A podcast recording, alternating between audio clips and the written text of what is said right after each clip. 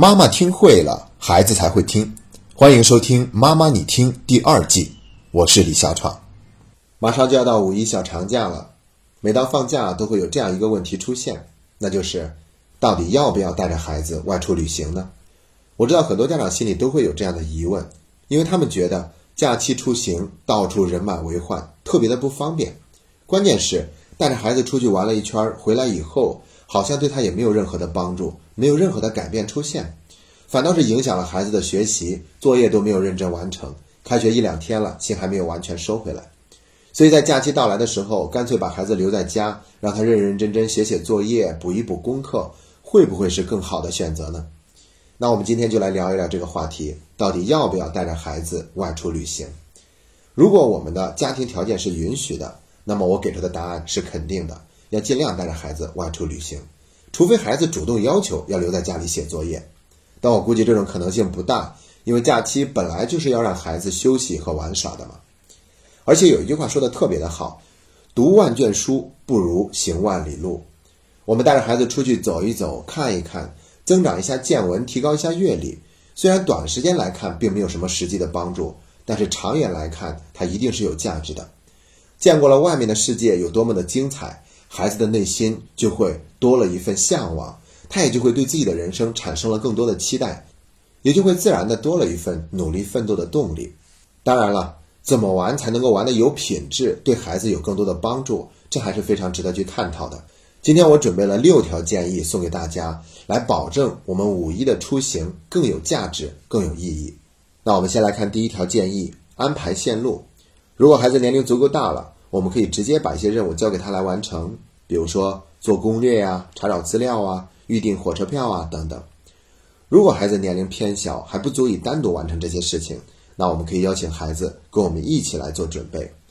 一开始的时候呢，我们可以鼓励孩子多问一些问题，看看他感兴趣的是什么，他想了解哪方面的信息，他认为要做哪些方面的准备，然后我们再搜集资料，最后再做补充。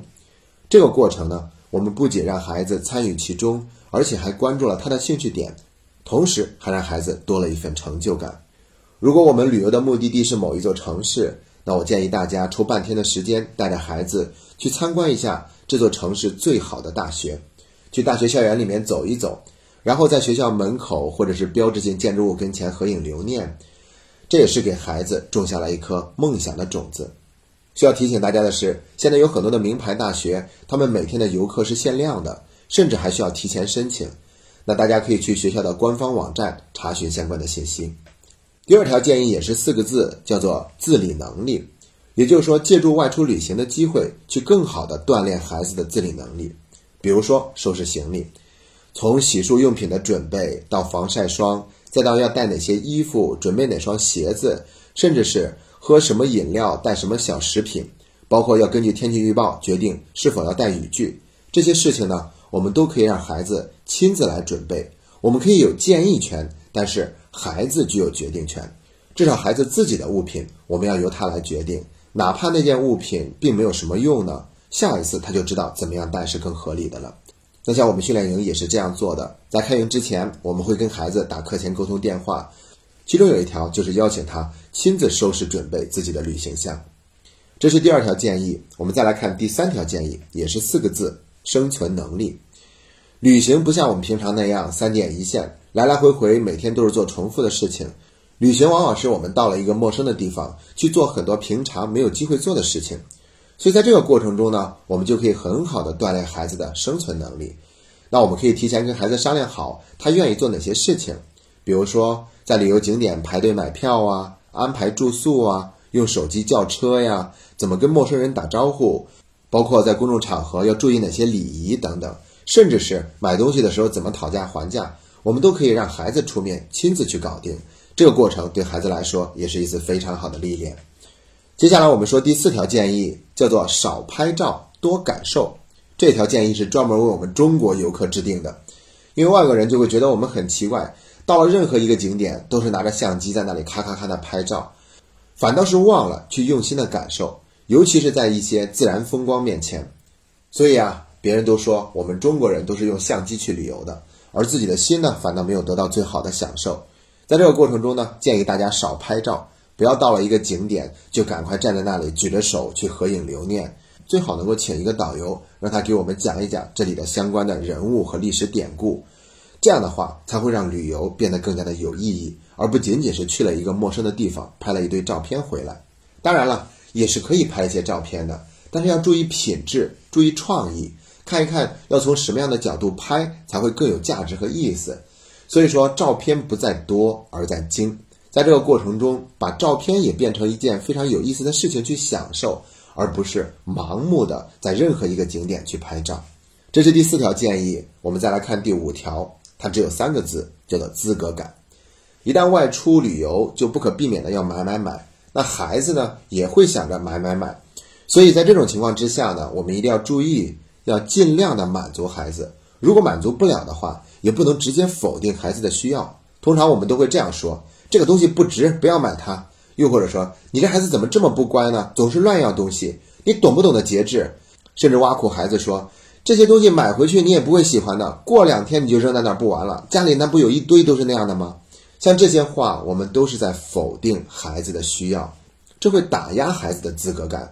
所以呢，我们可以如实的去拒绝。比如说时间不够了，那我们就跟孩子说，今天真的是时间太紧张了，来不及带着你去游览这个景点，下一次有机会一定给你补上。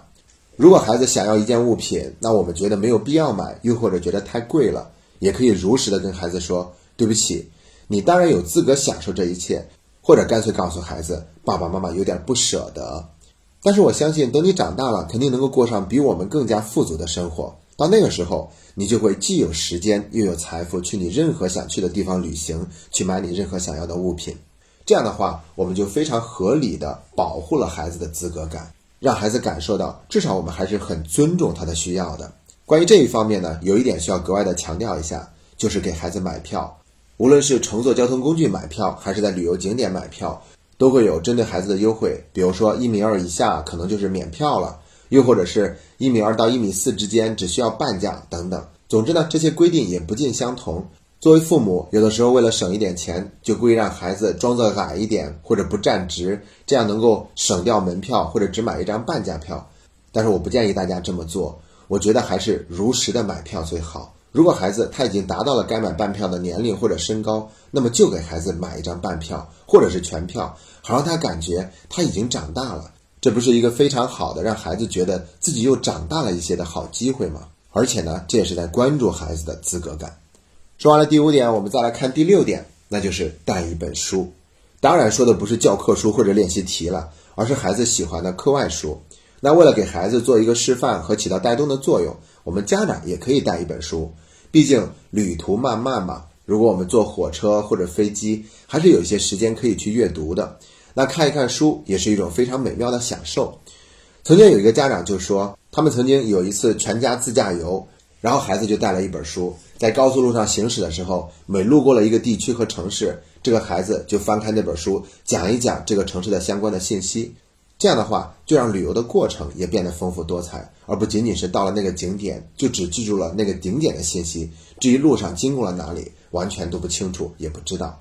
那有的时候呢，我们坐飞机，其实前面也放了一本杂志的，我还是建议大家能够带一本书。因为浏览前面放的那一本杂志，它是属于打发时光的做法，而我们自己带了一本书，则是有指向性的。我们无论是看多一点还是少一点，总之都是做的自己原本想做的事情。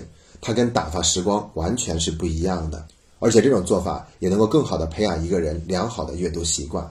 好了，这就是我们今天提的六条建议，我们再来重复一下，分别是安排线路、自理能力、生存能力、少拍照、多感受。资格感和带本书，马上就是五一小长假了，祝愿每一个要出行的家庭都能够平安顺利，同时还可以让这个旅行更加的有品质、有意义。